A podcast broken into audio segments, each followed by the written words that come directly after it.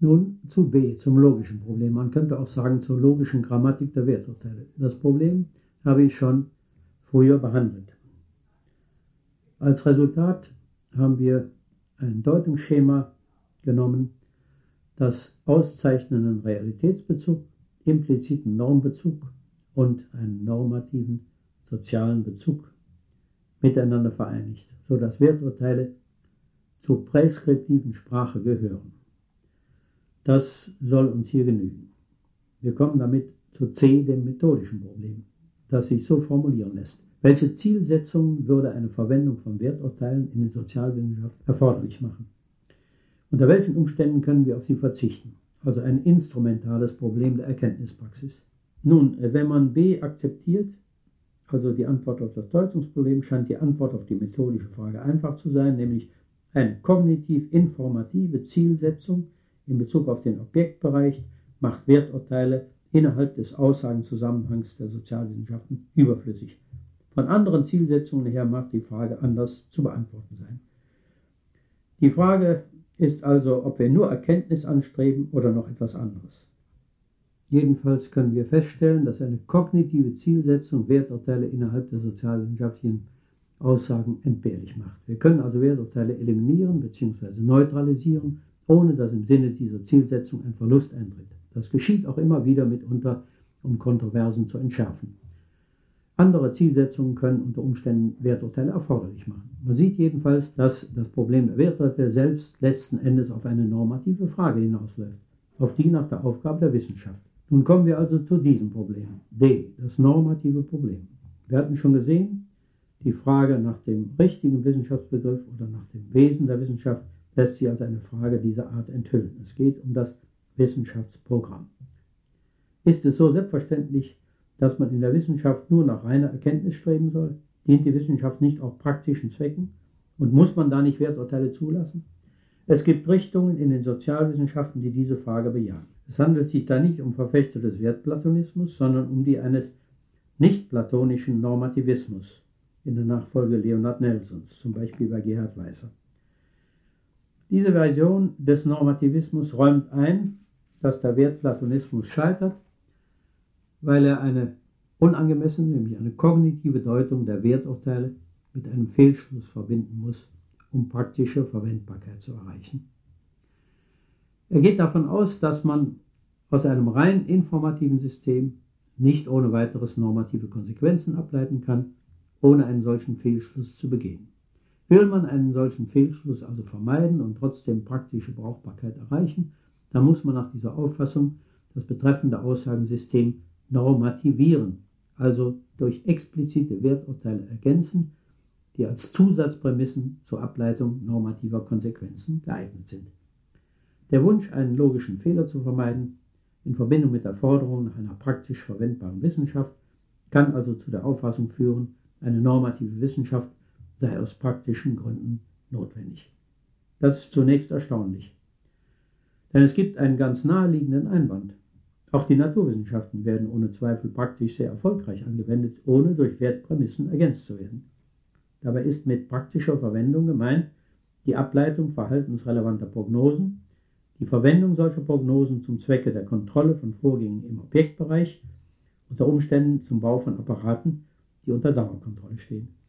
Dem würde in den Sozialwissenschaften entsprechen politisch relevante Prognosen, Kontrolle sozialer Prozesse, Organisation, das heißt Planung und Konstruktion sozialer Gebilde, etwa durch Gesetzgebung, Realisierung von Verfassungen, Reformen usw. So um die Wissenschaften so verwenden zu können, ist es unter Umständen zweckmäßig, die betreffenden Aussagensysteme in geeigneter Form umzuformen, sodass sie unmittelbar auf mögliche Zielsetzungen bezogen sind.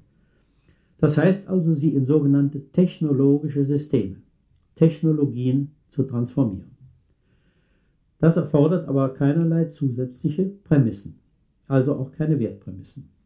Der Informationsgehalt eines technologischen Systems geht nicht über den seiner theoretischen Grundlage hinaus. Er pflegt eher kleiner zu sein. Und ein normativer Gehalt ist nicht vorhanden. Man muss sich nur die Art ansehen, wie Max Weber die Theorie der Wirtschaftspolitik als Technologie aufgefasst hat. Unter den Bedingungen A1, A2, A3 ist es möglich, B1 zu erreichen, wenn C1 oder C2 und der, der Weise geändert werden. Dabei sind Nebenwirkungen D1 und so weiter zu erwarten.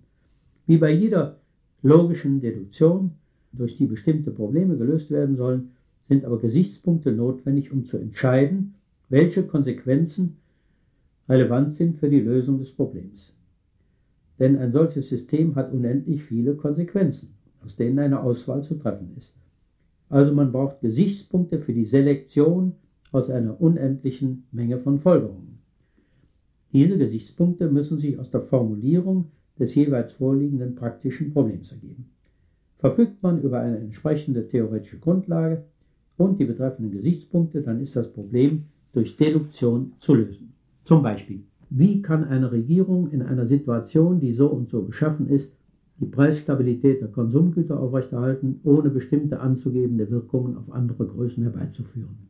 Zum Beispiel negative Anreize für die Produktion solcher Güter, beziehungsweise ohne bestimmte Mittel dabei anzuwenden, zum Beispiel ohne direkte Preiskontrollen.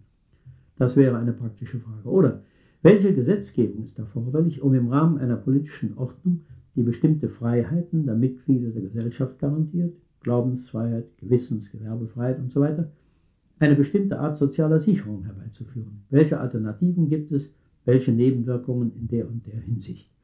Man sieht, dass in der Problemstellung jeweils hypothetisch gewisse Desiderata angenommen sind. Logisch gesehen sind das Einschränkungen für die Deduktion relevanter Konsequenzen. Aber Wertprämissen, normative Aussagen sind hier unnötig, weil nur nach Möglichkeiten gefragt wird. Man kann nicht einmal auf die Wertungen zurückschließen, die von den betreffenden Wissenschaftlern akzeptiert werden. Auch ist die Relevanz eines technologischen Systems für die Lösung bestimmter Probleme nicht zu verwechseln mit einer Legitimation für seine praktische Anwendung. Als Motiv zur Konstruktion zum Beispiel einer Technologie der Revolution kann vieles eine Rolle spielen. Das Interesse einer Revolution herbeizuführen, das Interesse, sie zu verhindern und die theoretische Neugier. Fazit ist also, technologische Systeme haben keinen normativen Charakter. Sie beantworten nicht die Frage, was sollen wir tun, sondern nur die Frage, was kann getan werden, wenn die und die Probleme gelöst werden sollen. Sie enthalten keine Vorschriften, sondern Informationen über menschliche Handlungs- und damit Wirkungsmöglichkeiten. Darin liegt ihre praktische Bedeutung. Im Übrigen ist scharf zu unterscheiden zwischen Technologie und Technik, also auch zwischen Sozialtechnologie und Politik. Also zwischen den jeweiligen Aussagensystemen, den technologischen Systemen und der Anwendung solcher Systeme im praktischen Leben auf eine konkrete Situation. Man kann technologische Aussagen zur Grundlage praktischen Verhaltens machen, zum Beispiel auch zur Grundlage rationaler Politik in bestimmten Situationen. Dann müssen allerdings Entscheidungen getroffen werden über Zielsetzungen und über Mittelverwendungen, die nicht aus der Technologie logisch ableitbar sind, aber unter Berücksichtigung technologischer Erkenntnisse getroffen werden. Nun zum Ausgangspunkt zurück, nämlich den Auffassungen des Neonormativismus über die Rolle der normativen Wissenschaft bei der Lösung praktischer Probleme. Das Fazit unserer Analyse ist in dieser Beziehung, das Interesse an der praktischen Anwendbarkeit der Sozialwissenschaften macht keineswegs ihre Normativierung notwendig, also ihre Ergänzung durch Wertprämissen. Auch hier sind rein informative Theorien, Technologien erfolgreich praktisch anwendbar. Entscheidend für ihre Verwendbarkeit ist ihr Informationsgehalt und ihre Relevanz für die betreffenden praktischen Probleme. In der modernen Diskussion wurde das Problem der praktischen Relevanz unter dem Einfluss des Neomarxismus der Frankfurter Schule sogar auf die Erkenntnispraxis selbst, die Grundlagenforschung, das heißt die reine Wissenschaft übertragen, das heißt auf die Erklärung faktischer Zusammenhänge. Auch hier müsse die Forschung stets von praktischen Gesichtspunkten her betrieben werden und daher der Steuerung durch gesellschaftliche Interessen unterliegen. In der von Jürgen Habermas und Karl Otto Apel seinerzeit entwickelten Lehre von den Wissensformen werden alle Arten wissenschaftlicher Disziplinen auf erkenntnisleitende Interessen praktischen Charakters reduziert und das Interesse an reiner Erkenntnis wird als illusionär charakterisiert. Ich beschränke mich hier darauf, auf drei Schwächen dieser Konzeption hinzuweisen, die das Problem der praktischen Relevanz betreffen. Erstens. wird in ihr die Bedeutung allgemeiner Theorien verkannt, die ohne Bezug auf praktische Probleme entworfen werden, das heißt nur im Interesse der Erklärung realer Phänomene, und die dennoch große praktische Bedeutung für die verschiedensten Bereiche erlangen, gerade weil sie allgemein sind und daher hohen Informationsgehalt haben. Zweitens wird übersehen, dass man auf solche Theorien keineswegs deshalb stößt, weil man von einer speziellen praktischen Problemstellung ausgegangen ist, wie die Geschichte der Wissenschaft zeigt. Und drittens wird nicht berücksichtigt, dass die Folgerungsmengen solcher Theorien, die Mengen ihrer logischen Konsequenzen unendlich groß sind und dass man daher ihre Implikationen, auch ihre praktischen Konsequenzen, nicht einmal übersehen kann, wenn sie vorliegen und schon gar nicht vorher. Damit lässt sich in Bezug auf das Problem der Wertfreiheit der Wissenschaften nun zusammenfassend Folgendes sagen. Erstens, in bestimmter Hinsicht kann keine Wissenschaft wertfrei sein. Eine Sozialwissenschaft ebenso wenig wie eine Naturwissenschaft oder sogar die Mathematik. Alle Wissenschaften haben eine Wertbasis und sie sind genötigt, in ihrer Erkenntnispraxis zu werten und Entscheidungen zu treffen.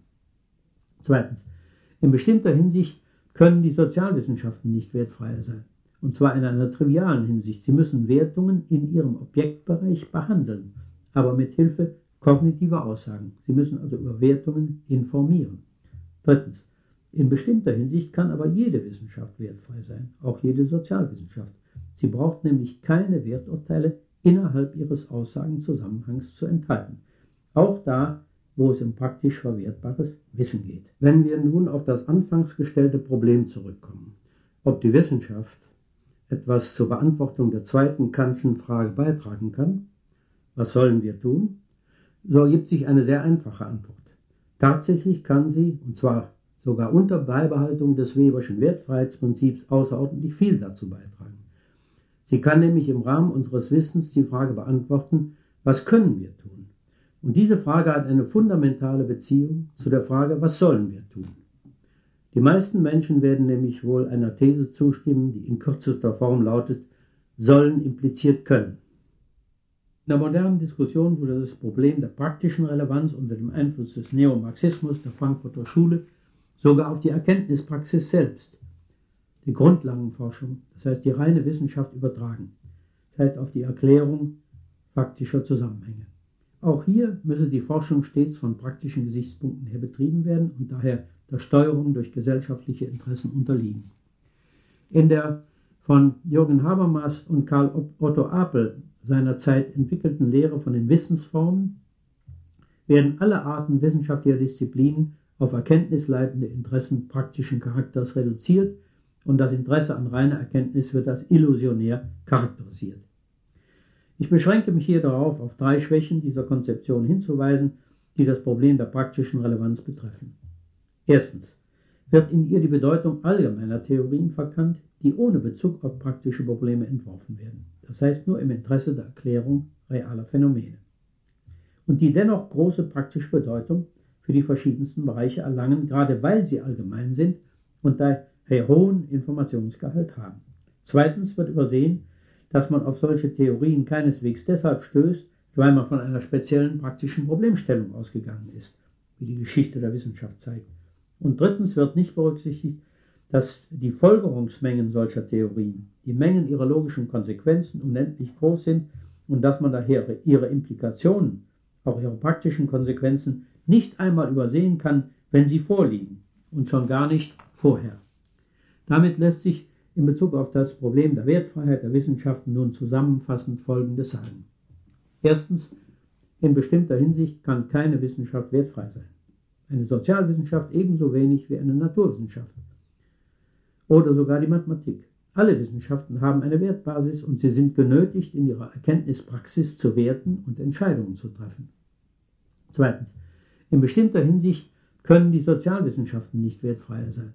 Und zwar in einer trivialen Hinsicht. Sie müssen Wertungen in ihrem Objektbereich behandeln, aber mit Hilfe kognitiver Aussagen. Sie müssen also über Wertungen informieren. Drittens. In bestimmter Hinsicht kann aber jede Wissenschaft wertfrei sein, auch jede Sozialwissenschaft. Sie braucht nämlich keine Werturteile innerhalb ihres Aussagenzusammenhangs zu enthalten. Auch da, wo es um praktisch verwertbares Wissen geht. Wenn wir nun auf das anfangs gestellte Problem zurückkommen, ob die Wissenschaft etwas zur Beantwortung der zweiten Kantschen Frage beitragen kann, was sollen wir tun, so ergibt sich eine sehr einfache Antwort. Tatsächlich kann sie, und zwar sogar unter Beibehaltung des Weberschen Wertfreiheitsprinzips, außerordentlich viel dazu beitragen. Sie kann nämlich im Rahmen unseres Wissens die Frage beantworten, was können wir tun? Und diese Frage hat eine fundamentale Beziehung zu der Frage, was sollen wir tun? Die meisten Menschen werden nämlich wohl einer These zustimmen, die in kürzester Form lautet, sollen impliziert können. Wer da zögert, bilde die logisch äquivalente kontrapositive Form nicht können impliziert nicht sollen. Erkennt man sie an, so folgt daraus, dass der technologischen Problematik und damit der wertfreien Wissenschaft im Weberschen Sinn schon aus diesem Grunde moralische Bedeutung zukommt. Außer den von Weber sonst genannten Gründen. Die Wissenschaft kann auf eine wichtige Teilfrage der praktischen Problematik Antwort geben. Nur wer zu viel von ihr erwartet, nämlich dass sie uns die Entscheidung zwischen unseren Handlungsmöglichkeiten abnimmt, wird von ihr enttäuscht werden. Außerdem können die Resultate der Wissenschaft natürlich in Aufklärung umgesetzt werden. Fünftes Kapitel zur Methode der Erkenntnis und zur Normierung der Erkenntnispraxis. Nach unserem Exkurs über die Wertproblematik kommen wir zurück zum Erkenntnisproblem wie sich im Rahmen des kritischen Realismus darstellt. Der Umweg war notwendig, weil hier die Frage eine Rolle spielt, welche Rolle Wertungen innerhalb der Erkenntnispraxis spielen. Wir hatten gesehen, dass sich die transzendentale Fragestellung im Sinne des kritischen Realismus sinnvoll umdeuten lässt, als Frage nach den realen Bedingungen der Möglichkeit der Erkenntnis. Die Beantwortung dieser Frage müsste dann allerdings auf eine Erklärung des Erkenntnisgeschehens hinauslaufen. Dagegen würde ein Vertreter eines transzendentalen Ansatzes vermutlich den Einwand machen, dass damit die Pointe seiner Fragestellung verloren geht. Denn so würde er vielleicht sagen, es gehe ihm um ein, Prinzip, äh, um ein Problem der Geltung und nicht um ein Problem der Genese der Erkenntnis.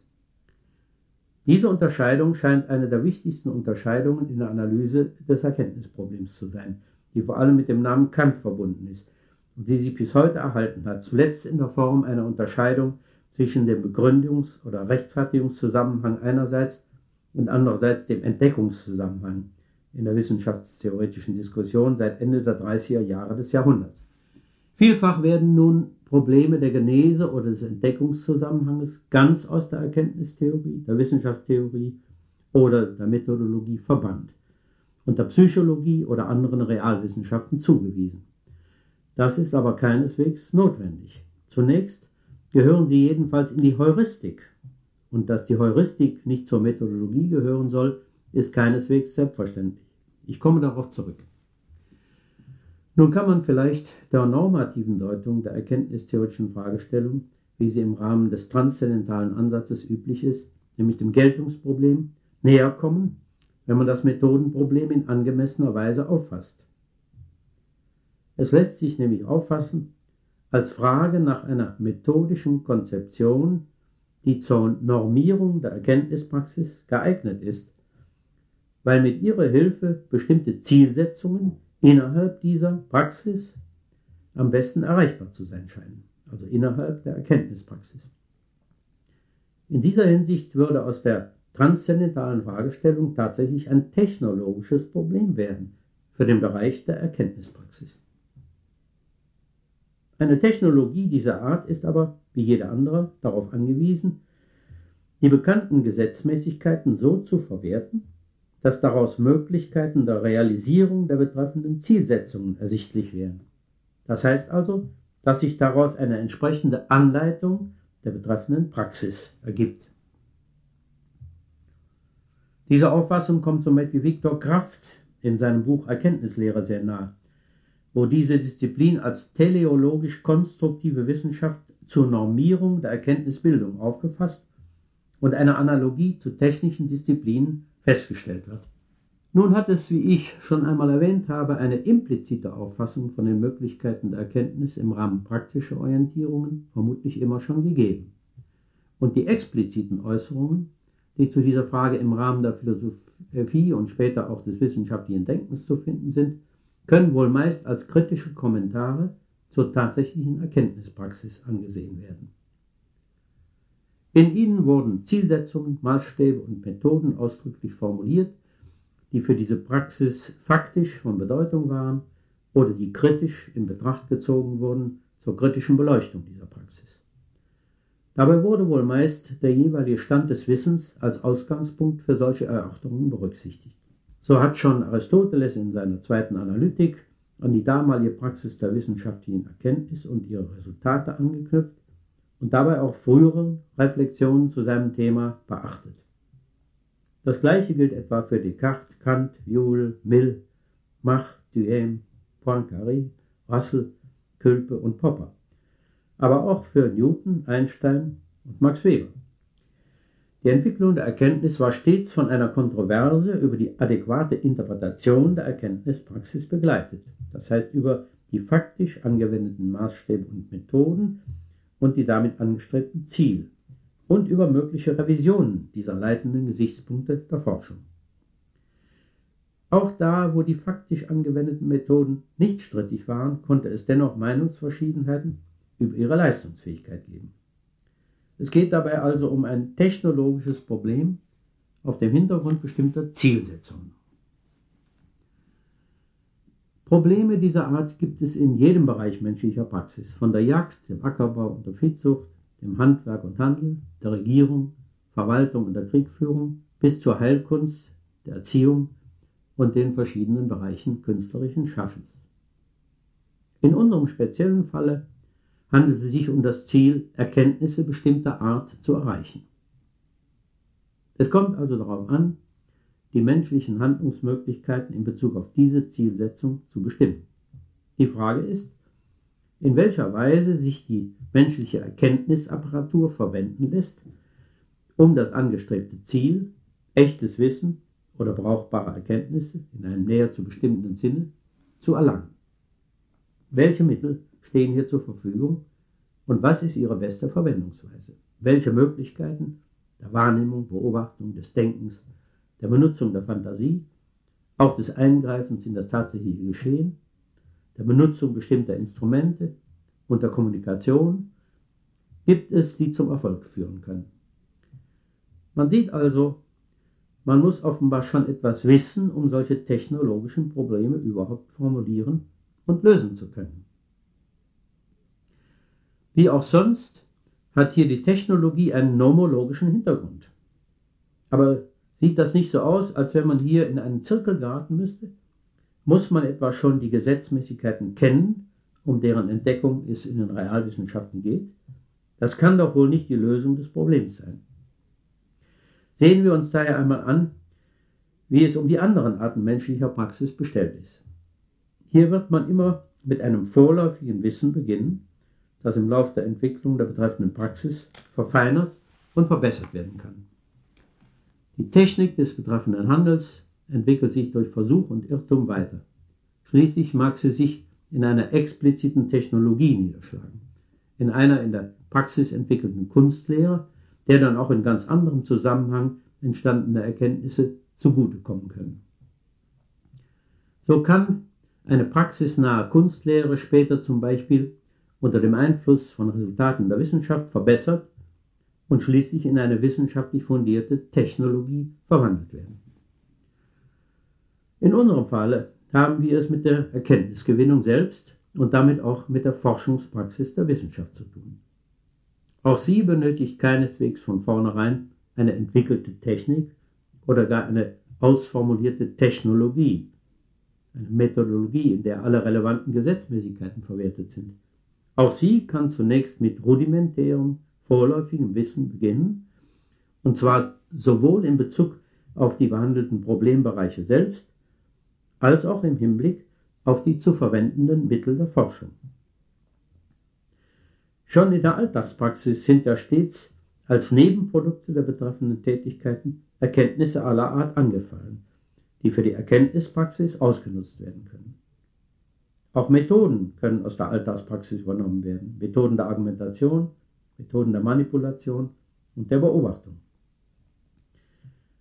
Auch in der Wissenschaft bzw. in den verschiedenen Disziplinen kann sich so zunächst eine praxisnahe Kunstlehre entwickeln, die verbessert werden kann. Die explizite Formulierung dieser Kunstlehre erleichtert dann die kritische Diskussion der in ihr enthaltenen Annahmen. Das implizite nomologische Wissen, das in den Methoden der Erkenntnispraxis wirksam ist, kann dann selbst in Frage gestellt und unter Umständen revidiert werden. Es gibt also keine sakrosankte und unrevidierbare Logik der Forschung, die den Erkenntnisfortschritt garantieren kann. Die Forschung arbeitet stets nicht nur mit inhaltlichen, sondern auch mit methodischen Voraussetzungen, deren Richtigkeit sich nicht endgültig sicherstellen lässt. Die Erkenntnislehre ist als technologische Anleitung der Erkenntnispraxis selbst in die Entwicklung der Erkenntnis einbezogen. Annahmen über Wahrnehmungsmöglichkeiten, über die Möglichkeiten von Induktion oder Deduktion, über den Charakter der Sprache als Darstellungsgerät für mögliche Erkenntnisse, über den Charakter und die Rolle der Mathematik und so weiter. Voraussetzungen also, die in der Logik der Forschung als methodischer Konzeption eine Rolle spielen, können selbst zum Forschungsthema werden und zur Etablierung bestimmter Disziplinen führen, deren Ergebnisse Anlass zur Kritik und Revision dieser Konzeption geben können. Normierungen im Bereich der Erkenntnispraxis sind also ebenso kritisierbar wie Normierungen in anderen Bereichen des praktischen Lebens. Und zwar, wie wir gesehen haben, ganz im Einklang mit dem Weberschen Prinzip der Wertfreiheit. Denn es geht hier ja um die Kritik von Mitteln in Bezug auf Zielsetzungen und so weiter. Ein Beispiel für eine solche Kritik war die schon vorgebrachte Kritik am klassischen Rationalismus. Sein methodologisches Prinzip war das der zureichenden Begründung, dass sie als unhaltbar, weil unrealisierbar erwiesen hat. Eine absolute Sicherung der Erkenntnis ist nicht zu erreichen. Sie ist utopisch. Andererseits ist gegen das Bemühen zutreffender Auffassungen über wirkliche Zusammenhänge zu erreichen nichts einzuwenden. Ebenso wenig gegen den Versuch, vor allem auch tiefer liegende strukturelle Zusammenhänge und damit allgemeine Gesetzmäßigkeiten zutreffend zu erfassen, um auf dieser Grundlage Erklärungen möglich zu machen. Gibt es methodische Gesichtspunkte für eine Erkenntnispraxis, die solche Ziele anstrebt, das heißt Gesichtspunkte, die dem konsequenten Fallibilismus Rechnung tragen? Offenbar gibt es wesentliche Gemeinsamkeiten zwischen der klassischen und der heutigen Auffassung, von denen man bei der Antwort auf diese Frage ausgehen kann. Das Ziel, die Erklärung auf der Grundlage von Gesetzmäßigkeiten, ist geblieben. Nur die Erklärung hat nicht mehr den Charakter einer Begründung. Das heißt, die Annahme einer unmittelbaren Einsicht in die Grundlage der Erklärung muss fallen gelassen werden. Da es keine Wahrheitsgarantie mehr gibt für irgendwelche Bestandteile der Erkenntnis, sind sie alle als Hypothesen, also als revidierbar zu behandeln. Damit wird aus dem klassischen Begründungsproblem ein Problem der Bewertung von Hypothesen und der Entscheidung über ihre Annahme oder Ablehnung. Aber das ist natürlich keineswegs ausreichend, um die Erkenntnispraxis in methodischer Hinsicht zu kennzeichnen. Denn die zu bewertenden Hypothesen müssen erst gefunden werden und dazu bedarf es der methodisch disziplinierten Fantasie. Nun muss man feststellen, dass auch der klassische Rationalismus der vorkantischen Phase schon versucht hat, diese Tatsache zu berücksichtigen. Schon Aristoteles hatte zugestanden, dass der Einsicht in die Wahrheit der Prinzipien eine Vorbereitung vorangehen müsse, und zwar eine induktive Phase. Dabei war Induktion ein methodisches Verfahren, an dem Wahrnehmung und Intellekt beteiligt sind, im Gegensatz zur späteren Induktion. Also keine besondere Art der Schlussfolgerung, sondern eher eine Art von intellektueller Intuition, durch die das Allgemeine am exemplarischen Einzelfall erkannt werden konnte. Es sollte also ein Entdeckungsverfahren für erste Prinzipien sein, das zur unmittelbaren Einsicht und damit zur Gewissheit der Wahrheit hinführt, während das Beweisverfahren der Wissenschaft von den gesicherten Prinzipien ausgeht. Damit hätten wir schon hier den Ansatz für die spätere Unterscheidung zwischen Entdeckungs- und Begründungszusammenhang. Nur hier endet das Entdeckungsverfahren noch bei einer unmittelbaren Einsicht, die Wahrheit garantiert. Und diese Gewissheit lässt sich dann mit Hilfe des Begründungsverfahrens das heißt durch logische Deduktion auf alle abgeleiteten Aussagen übertragen. Das gleiche gilt für die weitere Entwicklung der klassischen Methodologie, wo der Versuch gemacht wurde, neben der schon vorhandenen rationalen Beweislehre eine rationale Heuristik zu schaffen, in der also das Entdeckungsverfahren explizit erläutert wurde. Während die Beweislehre oder Beurteilungskunst ars judicandi die Kunst war, vorgegebene Aussagen durch demonstrative Herleitung aus schon gesicherten Aussagen als wahr zu erweisen, war die Erfindungskunst, die ars inveniendi, die man da suchte, dem Auffinden neuer Einsichten gewidmet. Diese Kunstlehre für die Suche nach neuen Einsichten sollte gleichzeitig mit deren Erzeugung auch ihre Wahrheit sichern. Das heißt, mit, Entdeckungs-, mit der Entdeckungsleistung die Begründungsleistung verbinden.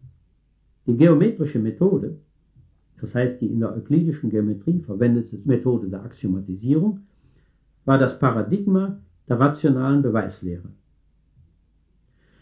Nun suchte man nach einer rationalen Erfindungslehre, die auf ebenso sichere Weise die Herleitung neuer Einsichten ermöglichen sollte und glaubte, sie in einer Disziplin von der Art der Algebra finden zu können.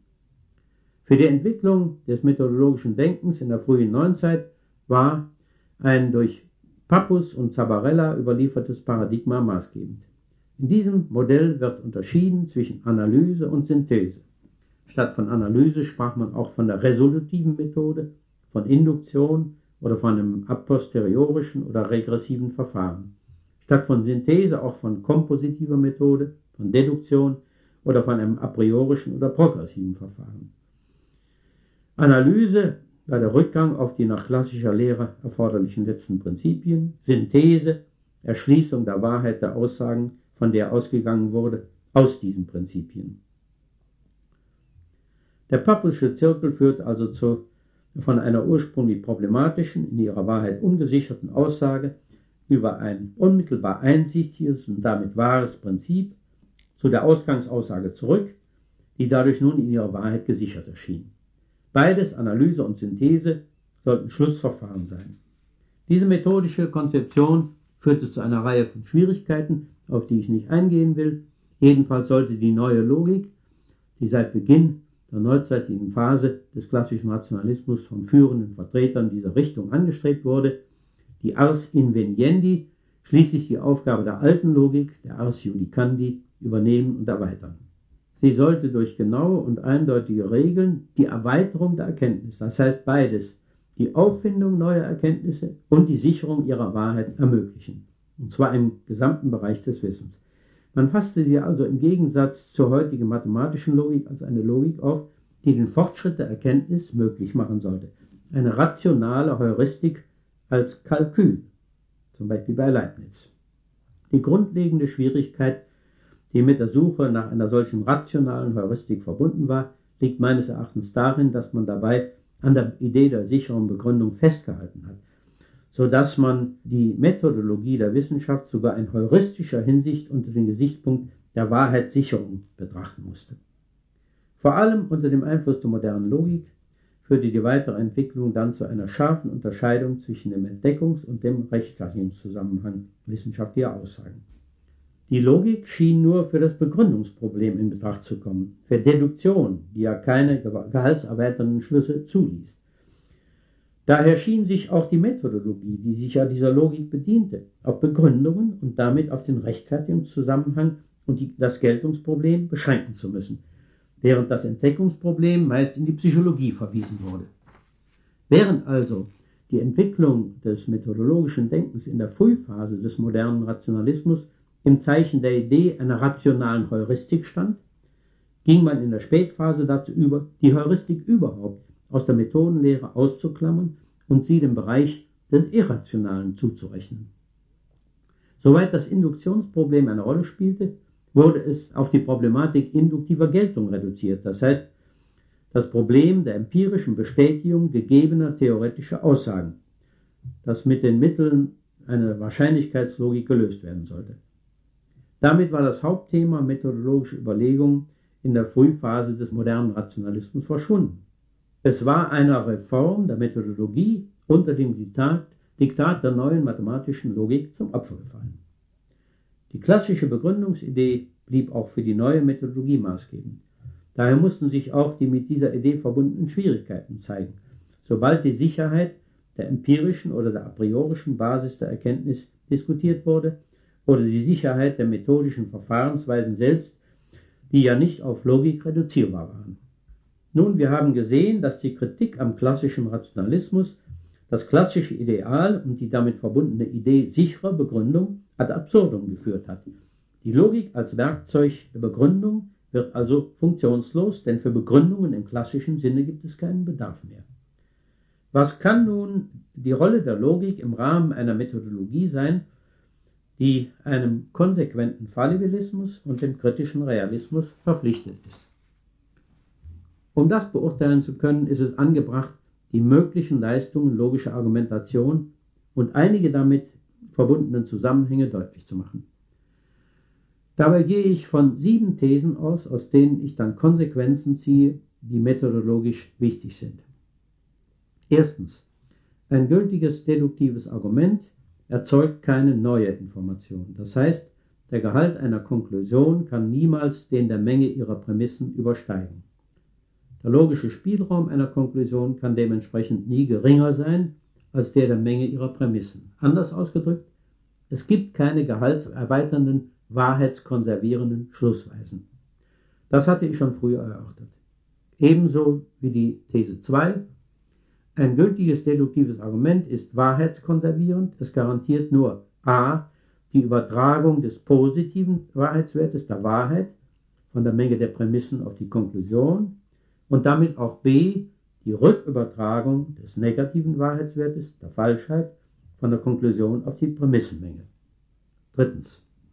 Aus falschen Aussagen kann man stets wahre Aussagen folgern, aber aus wahren nie falsche. Im Grenzfall kann man den Gehalt total reduzieren und eine Tautologie folgern. Viertens. Aus einer Prämissenmenge die miteinander logisch unvereinbare Prämissen enthält, kann jede beliebige Aussage gefolgert werden, zu jeder Aussage also auch ihr Negat, ihre Negation. Eine solche Prämissenmenge hat den totalen Gehalt, das heißt die Menge ihrer Folgerungen ist umfassend. Sie enthält alle Aussagen überhaupt. Fünftens. Jede Aussage hat eine unendliche Folgerungsmenge. Sechstens. Jede Aussage kann aus unendlich vielen alternativen Prämissenmengen gefolgert werden, die teilweise miteinander unvereinbar sind. Siebtens. Je gehaltvoller eine Aussagenmenge ist, desto umfassender ist ihre Folgerungsmenge. Je weniger gehaltvoll, desto weniger umfassend. Im Grenzfall haben wir einerseits eine tautologische Aussagenmenge mit leerem Gehalt und totalem Spielraum andererseits eine kontradiktorische Aussage, Aussagenmenge mit totalem Gehalt und leerem Spielraum. Nun zu den Konsequenzen. Aus These 5, dass jede Aussage eine unendliche Folgerungsmenge hat, geht unter anderem hervor, dass die Konsequenzen einer Aussage oder Aussagenmenge nicht übersehbar sind. Also hat jede Aussagenmenge noch bisher unentdeckte Konsequenzen, und die könnten für die Bewertung dieser Aussagen und damit für die Entscheidung über ihre Annahme oder Ablehnung relevant sein. Nun kann es sich dabei um wahre oder falsche Konsequenzen handeln. Werden falsche Konsequenzen entdeckt, dann muss die Aussage nach unserem zweiten Satz selbst falsch sein. Rückübertragung von Falschheit auf die Prämissenmenge.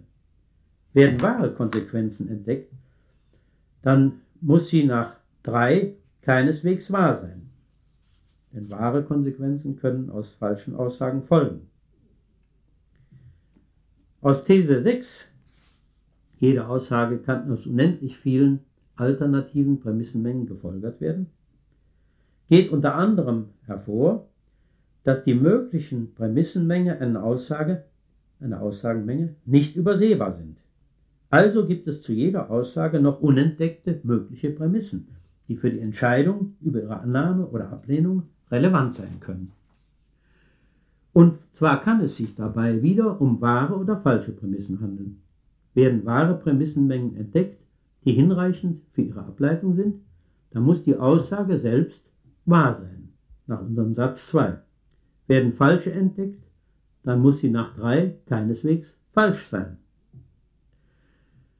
Nun zu den methodologischen Konsequenzen, die sich daraus ergeben. Nach fünf, nach unserem Satz 5, jede Aussage hat eine unendliche Folgerungsmenge, gibt es, wenn der in der Wissenschaft übliche Theoriebegriff unterstellt wird, insbesondere zu jeder Theorie unendlich viele mögliche Gegenbeispiele oder konträre Fälle. Popper sagt zum Beispiel in der Logik der Forschung, eine empirisch gehaltvolle Theorie schließt stets unendlich viele grundsätzlich beobachtbare Fälle, mögliche Fälle aus. Es kann also jederzeit ein bisher unentdecktes Gegenbeispiel, eine konträre Beobachtung zum Beispiel auftauchen, das nach unseren Annahmen, unseren, unserer Annahme 2, Rückübertragung der Falschheit, für die Widerlegung, die Falsifikation der betreffenden Theorie in Anspruch genommen werden kann. Und nach unserer Aussage 6, jede Aussage kann aus unendlich vielen alternativen Prämissenmengen gefolgt werden, ist jeder Tatbestand, jede Beobachtung zum Beispiel, durch unendlich viele mögliche Theorien erklärbar, aus denen er unter bestimmten Bedingungen folgt. Es kann also zu jeder Theorie bisher unentdeckte andere Theorien geben, die den betreffenden Tatbestand ebenfalls erklären, als Alternativen. In methodologischer Hinsicht kann daraus die Konsequenz gezogen werden, dass die Suche nach Alternativen, nach alternativen Erklärungen von Tatbeständen, nach alternativen Theorien prinzipiell niemals abzuschließen ist. Und die andere Konsequenz, dass die Suche nach Anomalien, also nach Gegenbeispielen, nach konträren Fakten zu einer gegebenen Theorie ebenfalls niemals ein Ende haben muss. Überdies kann die Konstruktion eine Alternative zur Entdeckung einer Anomalie führen und umgekehrt. Die Entdeckung einer Anomalie, also eines Gegenbeispiels, kann zur Auffindung einer Alternative führen. Aus diesen Zusammenhängen ergibt sich die Bedeutung von Widersprüchen für die rationale Erkenntnispraxis. Wer nicht nach sicherer Begründung sucht im klassischen Sinne, sondern nach möglichst guten Erklärungen und damit nach Theorien von hoher, hoher Erklärungskraft, nach Möglichkeiten, sie aufgrund empirischer Prüfung zu beurteilen, hat Anlass auf Widersprüche zu achten, die in, in dieser Beziehung relevant sind und daher mögliche Alternativen und mögliche Anomalien ernst zu nehmen. Die Entwicklung alternativer Erklärungsansätze und sogar die Entdeckung von Gegenbeispielen ist aber vor allem eine Sache methodisch disziplinierter Fantasie, und zwar theoretischer Fantasie und experimenteller Fantasie. Wegen der Unabschließbarkeit der Suche nach besseren Problemlösungen kann es kein System von Regeln geben, das endgültige Entscheidungen ermöglicht. Alle Entscheidungen in der Erkenntnispraxis sind revidierbar. Dieser methodologische Revisionismus dürfte auch für andere Problembereiche der Praxis vernünftig sein. Was die Logik angeht, so wird sie aus einem Werkzeug der Begründung zu einem Instrument der Kritik, das heißt der Suche nach Widersprüchen, die nach These 4 natürlich zu eliminieren sind. Aber die Beseitigung von Widersprüchen führt zunächst nur zur Kohärenz.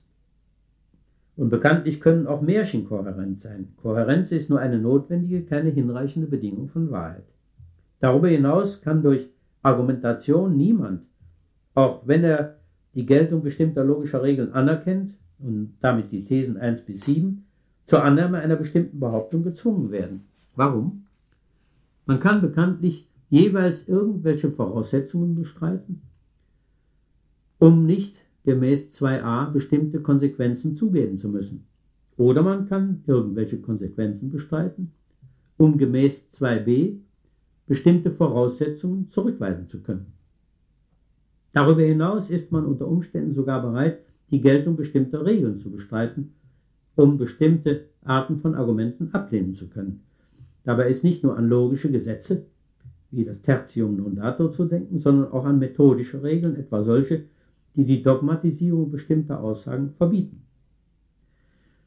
Auch wenn innerhalb der Methodologie die Anwendung der Logik zweifellos eine Rolle spielt, lässt sich diese Disziplin offenbar nicht auf Logik reduzieren. Es muss in ihr methodische Gesichtspunkte geben, die nicht durch die Logik diktiert sind. Ich komme darauf noch zurück. Zunächst kommen wir nun auf das zurück, was vorher zum Charakter der Methodologie gesagt wurde. Sie ist demnach als eine Kunstlehre aufzufassen, eine technologische Disziplin auf dem Hintergrund der relevanten erkenntnistheoretischen Auffassung, hier des kritischen Realismus. Eine solche Kunstlehre muss an bestimmten Zielsetzungen der menschlichen Erkenntnispraxis orientiert sein. Aber auch die Annahme solcher Zielsetzungen reicht für die Festlegung methodischer Regeln nicht aus. Jede Technologie, die zur Anleitung einer bestimmten Praxis dient, baut auf Annahmen über die allgemeine Beschaffenheit des Wirklichkeitsbereichs auf, auf den sich diese Praxis bezieht, das heißt auf theoretische Annahmen. In diesem Falle muss auf die Erkenntnistheorie zurückgegriffen werden, das heißt auf Annahmen über die Bedingungen der Möglichkeit der Erkenntnis, also über die reale menschliche Erkenntnissituation. Die Methodologie ist also darauf angewiesen, selbst hypothetisches Wissen zu verwerten, um die Produktion solchen Wissens zu ermöglichen, und zwar auch in der wissenschaftlichen Forschung selbst gewonnenes Wissen. Prinzipiell kann dann jede Disziplin zur Grundlage bestimmter Methoden in den Realwissenschaften werden. Wenn es um Methoden der Artikulation und Organisation von Theorien, um Kodifizierungs- und Ableitungsmethoden geht, kommen dafür Logik, Mathematik und Linguistik in Betracht. Geht es um Methoden der Beobachtung, der Identifikation von Objekten und des Experimentierens, dann sind vielfach speziellere Grundlagen nötig, zum Beispiel tritt die Optik in den Dienst der Astronomie, der Geographie oder der Anatomie die Physik und Chemie in den Dienst der historischen Forschung, die Hermeneutik, die Kunstlehre des Verstehens, in den Dienst der Soziologie oder der Ökonomie, bei der Verwendung von Dokumenten. Wir hatten gesehen, dass der klassische Rationalismus sich bemüht hat, eine Methodologie zu finden, die den Charakter eines Algorithmus hatte, eines Kalküls, und zwar sogar für die Entdeckung neuen Wissens. Als sich das klassische Ideal als utopisch erwies, wurden dann immer schärfer zwischen Entdeckungs- und Begründungszusammenhang unterschieden und nur noch für den letzteren eine solche Methodologie angestrebt, in Form eines Kalküls. Der Entdeckungszusammenhang aber der Methodologie überantwortet. Nun ist aber auch für diese enger aufgefasste Methodologie das klassische Ideal problematisch geworden. Denn auch ein Bestätigungs- oder Bewährungskalkül, etwa auf wahrscheinlichkeitstheoretischer Basis, ist nicht in Sicht. Die Vorstellung, man könne das Problem der Entdeckung in die Psychologie verweisen, hat sich als ein Missverständnis erwiesen. Die Idee, man müsse deshalb, weil man scharf zwischen Fragen der Genese und der Geltung zu unterscheiden habe, das Entdeckungsproblem aus der Methodologie ausscheiden, hat meines Erachtens zu einer Fehlorientierung der Methodendiskussion geführt. Es geht hier ja gar nicht um die Analyse der Genese von Erkenntnissen, also bestimmter Tatsachen, sondern um die Anleitung einer Erkenntnispraxis, die auf Entdeckungen aus ist und die daher bestimmte Bewertungen bestimmter Problemlösungen vornehmen muss im Hinblick auf dieses Ziel. Eine solche Methodologie muss also Gesichtspunkte für die Orientierung der Erkenntnispraxis entwickeln, die auf die Erkenntnissituation passen und auf die betreffende Zielsetzung abgestimmt sind, zum Beispiel die des Erkenntnisfortschritts. Die wissenschaftstheoretische Diskussion ist tatsächlich auch eine Diskussion um mögliche Zielsetzungen und über mögliche Mittel der Erkenntnispraxis, das heißt darüber, ob und wie bestimmte Ziele der Forschung erreichbar sind.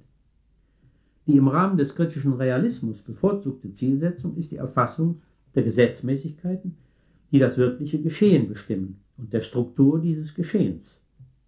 Die Mittel sind Theorien von großer Erklärungskraft und theoretisch fundierte Modelle, die möglichst tiefgehende und umfassende Erklärungen und Beschreibungen der Tatbestände und damit auch der Erfahrungen ermöglichen, äh, ermöglichen, die wir machen. Die Normierung der Erkenntnispraxis muss demnach nach, die Suche nach solchen Mitteln der Darstellung anleiten und damit gleichzeitig auch ihre Beurteilung, ihre Bewertung im Hinblick auf die erwartete Leistung. Nun gibt es, wie wir gesehen haben, zu jeder Theorie unendlich viele mögliche Alternativen und unendlich viele mögliche Anomalien oder Gegenbeispiele sodass die Suche nach geeigneten Problemlösungen nie als abgeschlossen gelten kann. Wer also die bestmögliche Lösung erreichen will, hat Anlass, eine gegebene Lösung niemals gegen Kritik zu immunisieren und dadurch zu dogmatisieren. Er hat andererseits auch Anlass, eine leistungsfähige Lösung, auch angesichts zutreffender Kritik, nicht aufzugeben, solange keine bessere Alternative vorliegt. Es geht also jeweils darum, alternative Lösungsvorschläge, Theorien, Modelle, Erklärungen usw. Zu konstruieren und der Kritik zu unterwerfen, das heißt sie in Bezug auf ihre komparative Leistung zu bewerten und eine Entscheidung zwischen ihnen dadurch zu ermöglichen. Es geht also um die Bewertung von Lösungsvorschlägen und die Methodologie scheint demnach Anweisungen für die Bildung von Werturteilen geben zu müssen. Frage, wird hier das Max-Webersche Wertfreiheitsprinzip ad acta gelegt? Um diese Frage zu beantworten, müssen wir uns an die frühere Analyse der Wertproblematik erinnern. Wir hatten gesehen, dass Werturteile eine sachliche Grundlage zu haben pflegen. Das heißt, der Wertsinn, die Auszeichnung, diese bestimmten Sachverhalten zuteil werden lassen, knüpft an bestimmte sachliche Merkmale an, die den bewerteten Gegenständen zugeschrieben werden können.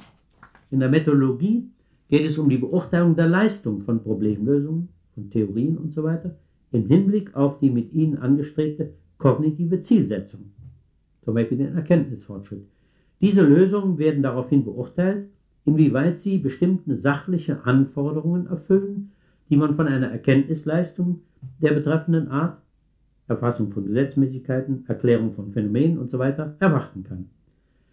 Es geht also um das Vorhandensein bestimmter Leistungsmerkmale der betreffenden Lösungsvorschläge oder um das Ausmaß, den Stärkegrad, in dem sie vorhanden sind.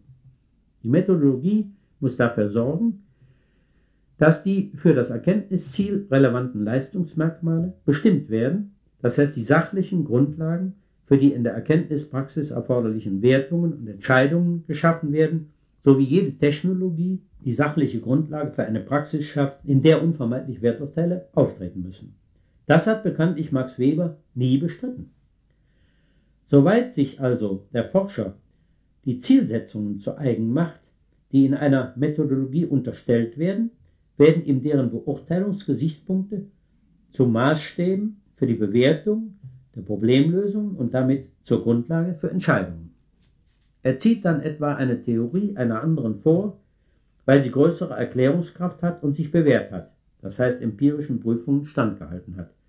Die Methodologie kann ihm nichts vorschreiben, im Sinne absolut verbindlicher Normen, aber sie kann ihm, wenn er bestimmte Ziele akzeptiert, Gesichtspunkte geben für die Suche nach brauchbaren Lösungen und für ihre Bewertung. Diese Gesichtspunkte lassen der Erkenntnispraxis aber stets einen Spielraum, sodass von Methodenzwang keine Rede sein kann. Ob man etwa in einer Situation, in der bestimmte Erklärungsversuche fehlgeschlagen sind, versuchen soll, a. die theoretische Grundlage der Erklärung zu verbessern, b. die Anwendungsbedingungen der Theorie genauer zu untersuchen und das betreffende Modell zu ändern, oder c.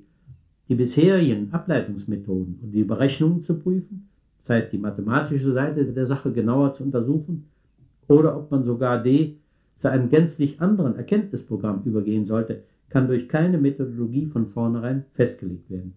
Das heißt, der Forscher hat stets die Freiheit, verschiedene Erkenntniswege einzuschlagen, sogar bei konstanter Zielsetzung und innerhalb des gleichen Erkenntnisprogramms. Nun zum Abschluss der Erörterung des Methodenproblems noch ein Wort zum sogenannten Abgrenzungsproblem. Vertreter der analytischen Philosophie neigen bekanntlich dazu, als zentrale Aufgabe der Wissenschaftslehre die logische Analyse bestimmter Aussagearten anzusehen, zum Beispiel von Beobachtungsaussagen, Gesetzesaussagen usw. So Im Gegensatz dazu hat Karl Popper in seiner Auseinandersetzung mit dem Kantianismus und dem Positivismus zunächst das Problem der Abgrenzung der Realwissenschaften, zum Beispiel der Physik, von der Metaphysik als zentrale Aufgabe seiner Logik der Forschung bezeichnet. Gleichzeitig hat er versucht zu zeigen, dass die richtige Lösung dieses Problems sogleich die Lösung des Induktionsproblems mit sich bringt. In seinem ersten Buch Die beiden Grundprobleme der Erkenntnistheorie, das aber erst 1979 veröffentlicht wurde, vertrat er noch die Anschauung, dass erkenntnistheoretische Fragen, Fragen nach der Begründung, der Rechtfertigung, der Geltung unserer Erkenntnisse sind, nicht Tatsachenfragen. Dadurch, dass sich die Erkenntnistheorie nur um Geltungsfragen zu kümmern habe, so meint er, werde sie zu einer allgemeinen Methodenlehre der empirischen Wissenschaft.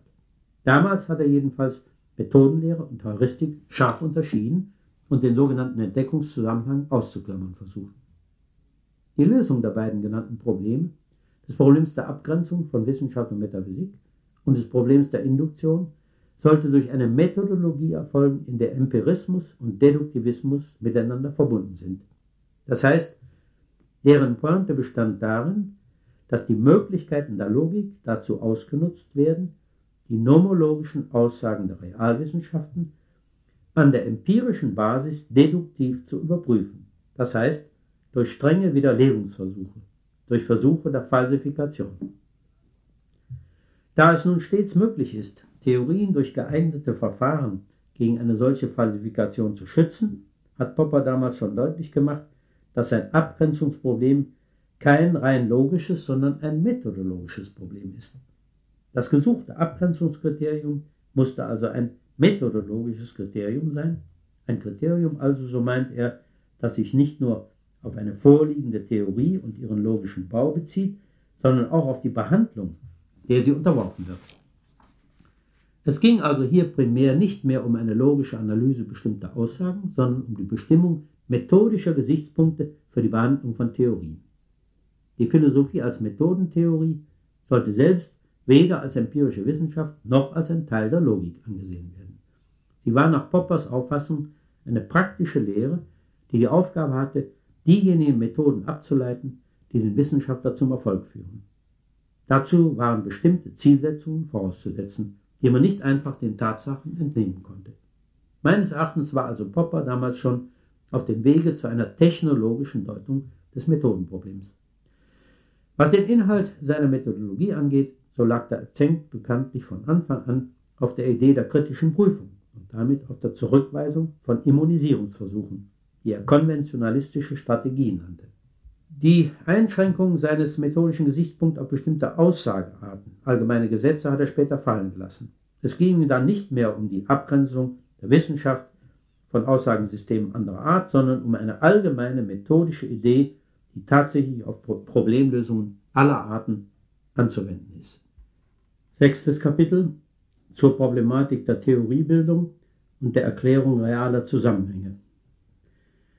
Wir können davon ausgehen, dass die wissenschaftliche Erkenntnistätigkeit eine bestimmte Art des Problemlösungsverhaltens ist, eine Form menschlicher Praxis, die die Lösung bestimmter Probleme, nämlich von Erkenntnisproblemen anstrebt und sich dabei bestimmter Methoden bedient, also eine methodische Erkenntnispraxis. Die Tatsache, dass dabei kognitive Probleme zu lösen sind, Erkenntnisprobleme, macht an sich keinen Unterschied zu Tätigkeiten in anderen Bereichen. Die Lösung solcher Probleme ist ja Bestandteil der meisten menschlichen Aktivitäten. Auch Handwerker, Künstler, Ingenieure, Kaufleute, Politiker haben unter anderem solche Probleme zu lösen.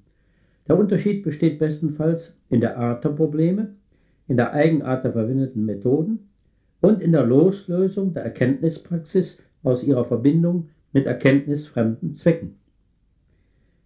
Im Laufe der historischen Entwicklung hat sich ja die Möglichkeit ergeben, diese Art von Tätigkeit sozial freizusetzen, sie zur Hauptaufgabe bestimmter Personen zu machen, zu ihrem Beruf und sie arbeitsteilig zu organisieren. Ausgangspunkt der Wissenschaft in diesem Sinne ist natürlich nicht etwa eine Nullsituation der Erkenntnis, ein kognitives Vakuum, sondern das Vorliegen des sogenannten Alltagswissens, das keineswegs als irrational oder minderwertig anzusehen ist. Und der Praxis des Alltags ist ja dieselbe fehlbare Vernunft am Werke wie in der Wissenschaft. Sie ist doch nur im Allgemeinen nicht in derselben günstigen Situation wie im Bereich der wissenschaftlichen Forschung, was, Zeit, was den Zeit- und Arbeitsaufwand angeht. Außerdem sind die Methoden nicht so verfeinert und das Interesse ist meist nicht an reiner auf, auf reine Erkenntnis gerichtet, sondern auf technisch unmittelbar verwertbares Wissen.